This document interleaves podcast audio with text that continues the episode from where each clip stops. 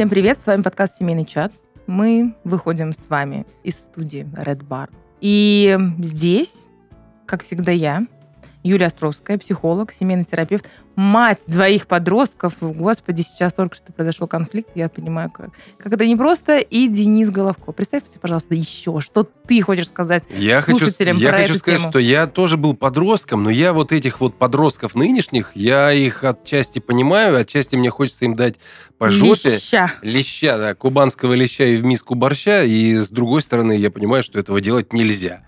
Ну, потому что мы э, воспитывались, э, когда была одна парадигма, они воспитываются в таком инфопотоке, в таком количестве вообще изменений и всяких разных штук и трендов и всего на свете, что очень-очень тяжело. Слушай, а бывают ли у вас конфликты, как раз-таки на ту тему, о которой мы сегодня бу- будем говорить, это особенности времяпровождения ну, детей в социальных сетях? По-моему, это всегда у всех родителей основной конфликт в нынешнее время. Думаешь так? Я просто не знаю срез какой-то. э, вот из моих знакомых подростки только у меня, ну вот у тебя, в остальном все остальные знакомые родители более, ну, детей более младшего возраста. И там точно, знаешь, того возраста, где еще это очень можно регулировать. Каким образом? Нельзя? Все, я забрал. Ну, а, ну, пытаются это делать. Попро- Смотри, конечно, есть там разные, разные способы. Там есть родительский контроль, там, и э, родители просто могут отключить интернет и сказать, ой, не знаю, что происходит. Ну, непонятно». короче, вот у меня... Могут какие-то санкции накладывать на пользование э, гаджетом и соцсетями. С подростками дело обстоит совсем по-другому. Когда-то давно я был селебом в городе Краснодаре, и у меня брали интервью много раз. Я обладал тогда тремя ТЭФи. Ну, в принципе, я и сейчас ими обладаю. Но тогда это было вообще востребовано. Сейчас, если бы у меня была какая-нибудь золотая медаль Ютуба, наверное, меня бы больше как-то э, что-то спрашивали. Но это был год 2005-2006, и один журнал, семейный журнал, который позиционировался как э, про то, что рассказывает про всяких разных людей, в том числе и как они воспитывают детей. Ну, ты помнишь э, пятый-шестой год, 2005-2006 год? Э, В пятом году я родила свою пер- первую дочь. Очень... Нет! Какой у тебя был телефон? Нет, я замуж в 2005 году. Помню, Какой у тебя был У меня телефон? был Samsung. Вот Да. такой раскладушечка, Да. черненький, маленький, Там максимум была какая-нибудь э, змейка из игр. Нет, там уже была цветная камера. А из игр не знаю, и в игры я никогда не да, играла. и максимум, что можно было сделать, это вау, там задорого отправить ММС. Там уже полифония. Ой, это слово помню, полифония. Полифония, да, но только надо было по Полифония. телеку посмотреть и скачать этот рингтон или там какие-то сервисы. Но я к тому, что э, вот в рамках телефона у тебя не было какого-то всего мира. Весь мир все-таки был вокруг визуально. В людях, во встречах, да, вы уже могли позвонить друг другу и сказать, что давай встречаться там. А не как, что ты по городскому номеру телефона от нас сейчас пахнет нафталином, дорогие мои подростки. Но когда-нибудь... Я, ты не переживай, вряд ли они послушают. Вы не знаете просто, что такое нафталин. Вы думаете, что это то, что написано на стенах. Хэштег «Зайди под VPN и найди нафталин». Ищите нафталин, пацаны, да. Кладите его родителям в вещи, они будут счастливы. Ну, короче, смысл в чем? Вот э, я начал с того, что когда-то давно я давал интервью. И вот Мгм. я его недавно нашел там у родителей в подвале, где-то этот журнал. Значит, что я тогда сказал? Меня спросили, вот чего вы хотите э, вот в будущем от общения со своим сыном и от общения его с внешним миром?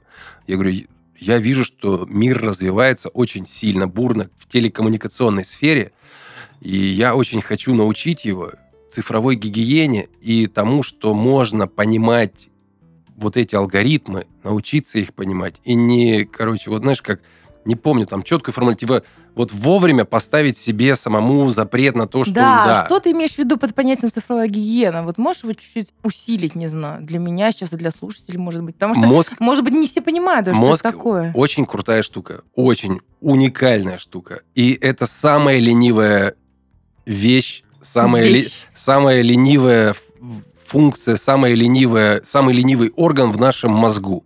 Потому что он, он очень быстро учится легкости. Вот то, что мозгу легко, он с кайфом, с огромным вообще будет воспринимать и тебя заставлять делать то, что легко.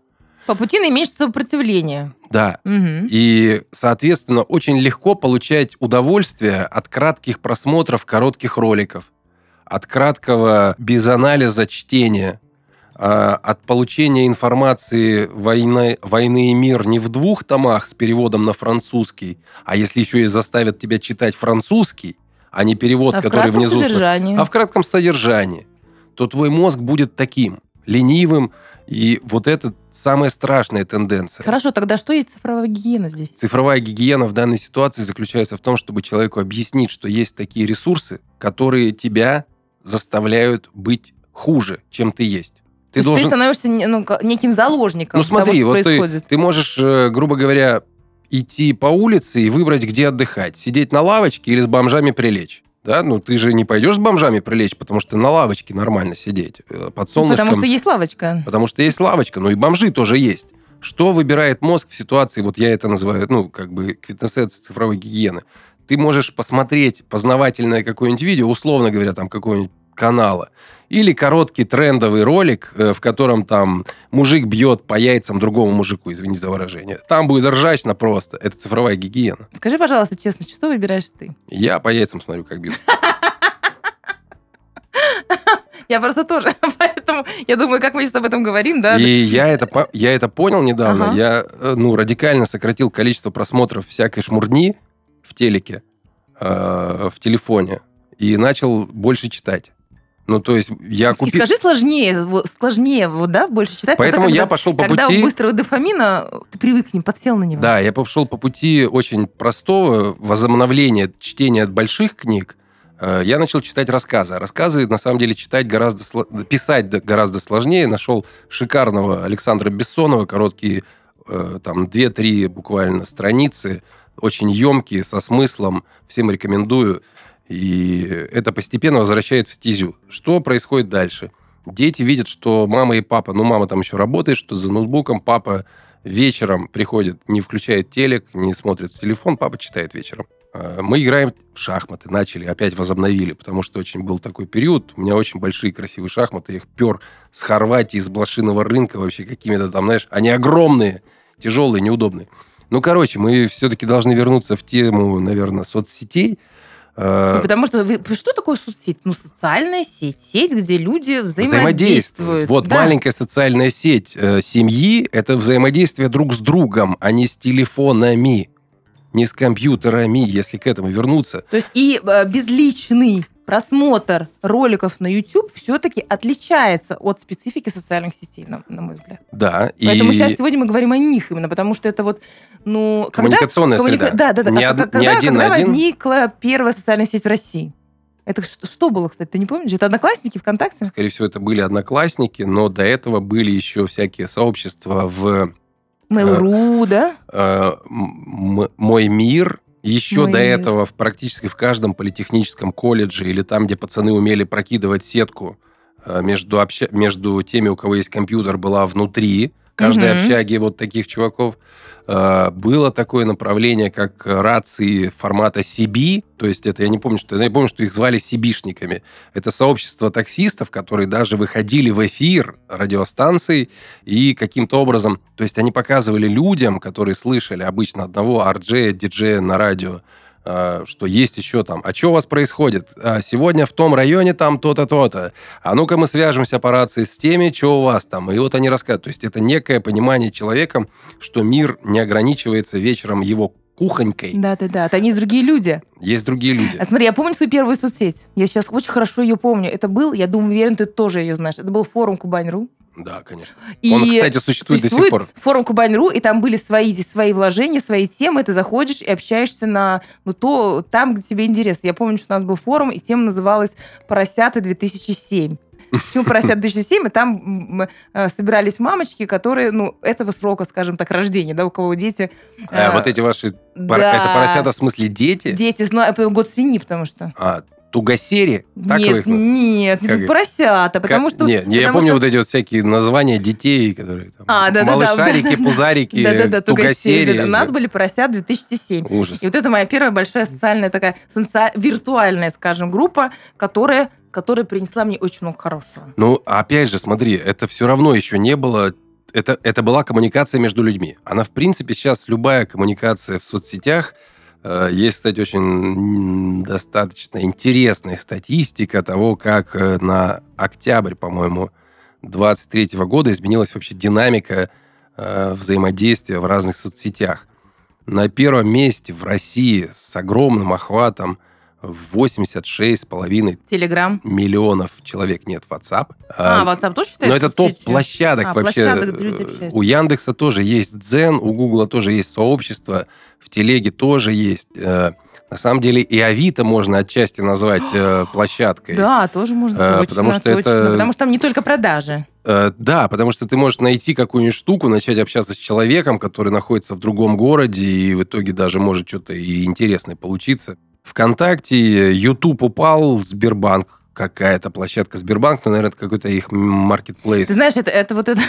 И И- и- Или это, или это та смешная штука, что я бывшего везде заблокировал, мне Сбербанк написал. в Сбербанк, да, написал А отправил одну копейку. А интересно, это на самом деле так работает? На самом деле люди прибегают к этому? Или это просто шутеечка? Я знаю так, да. Да? Да, я знаю, что такая история была. Мы так одного должника нашли. А, Ну, то есть человек заблокировал товарища во всех, во всех, везде, везде, на телефоны не отвечал. Мы ему написали, отправив ему одну копейку, сообщение, что вот, ну, вот такая история будет. И, в общем, он вышел на связь, да. То есть, если ты не знаешь, как найти. И смотри, вроде бы все классно мы говорим. Мы говорим с тобой про коммуникацию, про общение, про взаимодействие, про то, что вот ты протянул руку к гаджету, да, или к ноутбуку, и вот ты уже Ты можешь- выходишь в мир других... Ты можешь в мир друг- войти И вот уже в, куда в угодно. мир других мужчин мы выходим, ну, и тогда ты уже уходишь в мир других людей. Вроде бы все гуд. Чего не так? Э, Очень тяжело подростку, имея отсутствие критического, или как это правильно в психологии О, называется? критическое мышление. критического Моя мышления. любимая. Сегодня еще поговорим про критическое мышление, друзья. Не, не А, переживайте. И очень просто с точки зрения больших э, корпораций, э, больших дядь с большими бабосами, вложить ему не ту мысль, которую в него с детства пытались вложить мама и То есть папа. это опасно. Это, ну, это реалии, это такая история. То есть никто ж там ему там напрямую не будет ничего продавать нехорошего, но его будут склонять к тому, что, да, то есть есть э, Twitch, есть э, в Steam, есть куча игровых площадок, где дети проводят больше времени, нежели даже в тех же соцсетях, которые я озвучил. Они действительно там гораздо больше получают информации, общаются с коллегами, подростками, играют, проводят время. Они ходят с наушниками или дома сидят, у них у всех микрофоны, они все общаются именно в этой компьютерной истории, которая не столько в телефоне. Телефон у них, по большому счету, для мессенджинга. То есть они мессенджером общаются, э, какую-то инфу передают. А именно вот это общение, которое типа раньше было во дворах и площадках, я не скажу, что такого нет сейчас. Оно, безусловно, присутствует.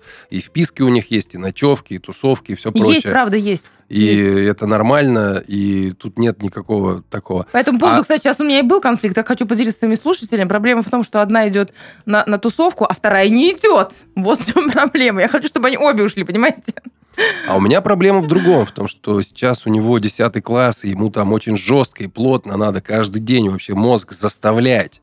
То, о чем я говорил, заставлять работать, а не рассчитывать, что репетитор мне все расскажет. А когда ты выбираешь историю между тем, чтобы я, может быть, сейчас душню, э, но факт остается фактом. Я это понимаю сам, что я душню, но я буду, буду главным душнилой, но я буду долбить и дальше, что невозможно изучать термодинамику, слушая, как общаются ребята там по анпакингу какого-то нового в Counter-Strike там чего-то, понимаешь? Слушай, ну смотри, у тебя такая боль, а у меня, так как мне две девочки, мне, э, две девчонки, мне немножко другая боль. Ты говорил, что есть вот это, вот это, вот это, а я точно знаю, что есть, извини меня, дяди, которые сидят под аккаунтами маленьких девочек или маленьких мальчиков. Вот это меня пугает очень сильно. Хорошо, что сейчас и ты знаешь, я очень так ждала, когда мои дети подрастут, потому что я знаю, я очень долго не решала пользоваться ВКонтакте. Я потому что понимала, что это может быть, да, за, за этим. И я могу, могу наверняка слушателям не рассказывать, ну, для чего это происходит, да, я думаю, что, надеюсь, что все понимают, а, но это, к сожалению, есть, и, к сожалению, это всегда будет, и для меня в этом опасность соцсетей, что Вот. там ребенка можно соблазнить, в соцсети ребенка можно куда-то завлечь, увлечь. Помнишь, к тому же у нас была такая очень громкая история, Синяки. да, синяки. Это вот для меня вот Вот здесь ужас-ужас, я прям с ним сталкиваюсь. Когда сейчас я всегда присматриваю, я присматривала за страницами своих детей, я присматривала за подписками. Я всегда говорила о том, что страница, страница должна быть закрыта. Для меня это основной. И, и подписываться на вас могут только те, кого вы лично знаете. Для меня это было основное требование. Если Ты так, то да. Харасишь их. Ты же взрослый здравый человек. И ты говоришь, нет, так нельзя. То есть вы соцсетями пользуетесь, но нельзя. Это было в самом начале. Слушай, сейчас моей младшей дочери почти 14, и она бойкая, сообразительная девчонка. Но когда она попросила контакт в 10, и я долго сопротивлялась, а потом я провела ей вот этот ликбез что э, и для меня вот это для меня не это, работает. Но, но это не для меня не информационная гигиена, это для меня больше наверное, ОБЖ, да, вопрос безопасной жизнедеятельности все же. Не вариант, не работает. Слушай, работает. Работает, если у тебя нормальный, адекватный ребенок, для которого понятие критическое мышление не не какой-то э, да? писк. Слушай, ну они же не эти самые, не биороботы. Они хотят этого всего. Они хотят это потрогать. Они хотят влезть в эту грязь. Они хотят, ну, я имею в виду, когда ты выходишь на улицу и говоришь, не прыгай в это болото. Еще больше хочется прыгнуть. Проводишь этот ликбез, заставляешь читать книги. Да, человек говорит, что вот герой нашего времени заставили прочитать, понимаешь? От краткого пересказа перейти к тому, чтобы прочитать все, потом там просто разорвать учительницу литературы, бла-бла-бла. Все круто, да. Но, тем не менее, точно так же интересно, а что там? А вот эти вот какие-то краткие там истории, а фанфики про Печорина... Безусловно, это будет, это есть. И тогда, смотрите, эм, тогда мир социальных сетей, он такой безграничный, и там есть все. Тогда какая задача у нас, как у родителей? Вот какая она? Объяснить, что там есть все, да. во-первых, и там реально есть все. Например, ты можешь э, э, взять и посмотреть краткое объяснение, ну, допустим, не войны и мира, а хотя бы вкратце понять, в чем суть теории Эйнштейна какую-нибудь. Или любую... Ну, то есть это должно быть дозировано. Вот мы вывели такую парадигму, что нужно откатать обязательную программу для мозга, потом можешь переходить к произвольной или там такой развлекательной. Откатай что-нибудь позитивное, познавательное, правильное, или если ты сам смотришь что-то, подумай, мама или папа. Смотрели бы такое, им бы было интересно. Ой, ты все, ты все про свою вот эту на, науку, науку. Мы, мы с тобой, э, дружок, сейчас про соцсети, про общение. И мы говорим о том, что это общение может быть опасно. Конечно. Как его сделать безопасным? У тебя есть алгоритм. А Тиндер это опасная штука или нет? Конечно, Была в свое время. опасная, конечно. Там есть... Смотри, ну люди, когда приходят в Тиндер, у них хотя бы шарики с, с роликами как-то уже э, синхронизированы, я очень надеюсь. Когда мы говорим, говорим все-таки про детей, там ну, для меня точно другой уровень опасности. Я так периодически, вот они сидят в чем-то, где-то, в какой-то соцсети, я так все равно, честно говоря, знаешь, так, а у меня так большой ух становится вот так вот. Я такая, так, так, так, вроде нормально, вроде тут общается, какой-то анализ так провела, вроде слышу, что это знакомые там дети, я их знаю, Думаю, ладно, все, выдыхаю. Но я, правда, в этом напряжении нахожусь. Я говорю, я очень рада, что девчонки подрастают. И, ну, ну, скажем так, уровень критического мышления у них усиливается. Они точно знают про дядь, как это раньше были дяди, сейчас их называют по-другому, которые сидят за фейковыми страницами детей. Они точно знают про, про что вот это есть. Вот, простите за выражение, за грубое дерьмище, это в нашей жизни существует. И я я просто, ты знаешь, честно говоря, я, может быть, э, сильно в себе уверена или самоуверена, я очень надеюсь на то, что вот у них вот этот вот чувствительный маячок внутри, ну как-то он, он, он уже работает. Потому что я, я, я много для этого делала, честно говоря. Знаешь, так зерна отплевел, а чтобы вот понимаешь, что вот здесь дин-дин-дин. Слушайте, ребят, совсем скоро начнутся зимние каникулы. Кажется, можно уже сделать ставки, какой процент знаний за первый семестр останется у школьников после праздников. Сел под елочку, подышал над мандаринами, голова обнуляется. А вы как много помните из школьной программы? Помню, что в зимой были хорошие дискотеки. Ну, новогодняя, большая такая, вот но в старших классах прикольно. Да, это, это тоже, что я помню из школьной программы, точно. Самая мощная мощь, которую я помню со школы, это как учитель истории зарисовывал историю в картинках. А мы ее копировали в тетрадке. Примитивные человечки бегали и захватывали, но это было так э, наглядно и понятно, что поверьте, я до сих пор вот эти вот штучки а, в голове оставила. Девочки, а вы помните 42-й учебник, 42-й параграф из учебника по биологии? Это за, за девятый класс? За девятый класс? Да. Ну скажи мне. Ну, да. Ну конечно, ну конечно. Но все я помнят, сейчас, конечно. Я сейчас практически работаю,